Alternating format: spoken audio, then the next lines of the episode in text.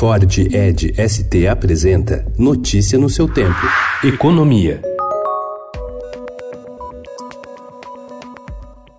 A Câmara dos Deputados aprovou na madrugada de hoje, em segundo turno, o texto base da reforma da Previdência por 370 votos a favor, 124 contra e uma abstenção. O placar foi menos favorável do que no primeiro turno. O texto aprovado pelos deputados pode ser mudado na Câmara, pois sete destaques precisarão passar por votações previstas para hoje. Depois, ainda precisará passar pelo crivo do Senado Federal, onde a tramitação inclui votação na Comissão de Constituição e Justiça, a CCJ, e em dois turnos do plenário da Casa. Será necessário o apoio de 49 dos 81 senadores. Sem mudanças, o texto trará a economia de 933 bilhões e meio de reais em 10 anos, segundo cálculos do Ministério da Economia.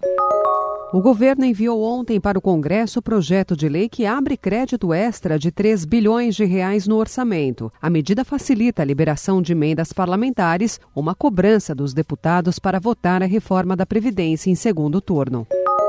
O presidente da Câmara, Rodrigo Maia, sinalizou ontem que a capitalização pode ser retomada no Senado em uma proposta de emenda à Constituição paralela, que também deve incluir os servidores de estados e municípios nas mudanças previdenciárias. Há dois meses, o governo federal tem atrasado os pagamentos das obras do Minha Casa Minha Vida, segundo a Câmara Brasileira da Indústria da Construção. De acordo com as construtoras, os repasses em atraso chegam a 500 milhões de reais, atingem 512 empresas e 200 mil funcionários responsáveis pelo andamento de 900 empreendimentos. O Ministério do Desenvolvimento Regional afirmou que vem cumprindo rigorosamente a destinação de recursos à área de habitação popular, de acordo acordo com o volume de recursos que tem recebido.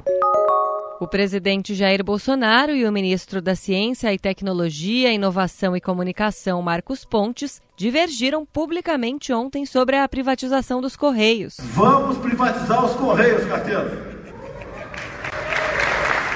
Não existe nenhum processo desse, dessa natureza, nenhum procedimento de desestatização ou de privatização, qualquer coisa nesse sentido, para nos preocupar nesse momento. As falas contrárias aconteceram em um intervalo de meia hora em eventos diferentes. Um ano após comprar a operação do Walmart no Brasil, o fundo americano Advent estuda a redução da participação no mercado ou até acabar com a marca no país. Com um faturamento de 28 bilhões de reais, o grupo Walmart tem hoje 400 lojas no Brasil. O fundo quer fortalecer as marcas Sam's Club e Maxi. Notícia no seu tempo. É um oferecimento de Ford Edge ST, o SUV que coloca performance na sua rotina até na hora de você se informar.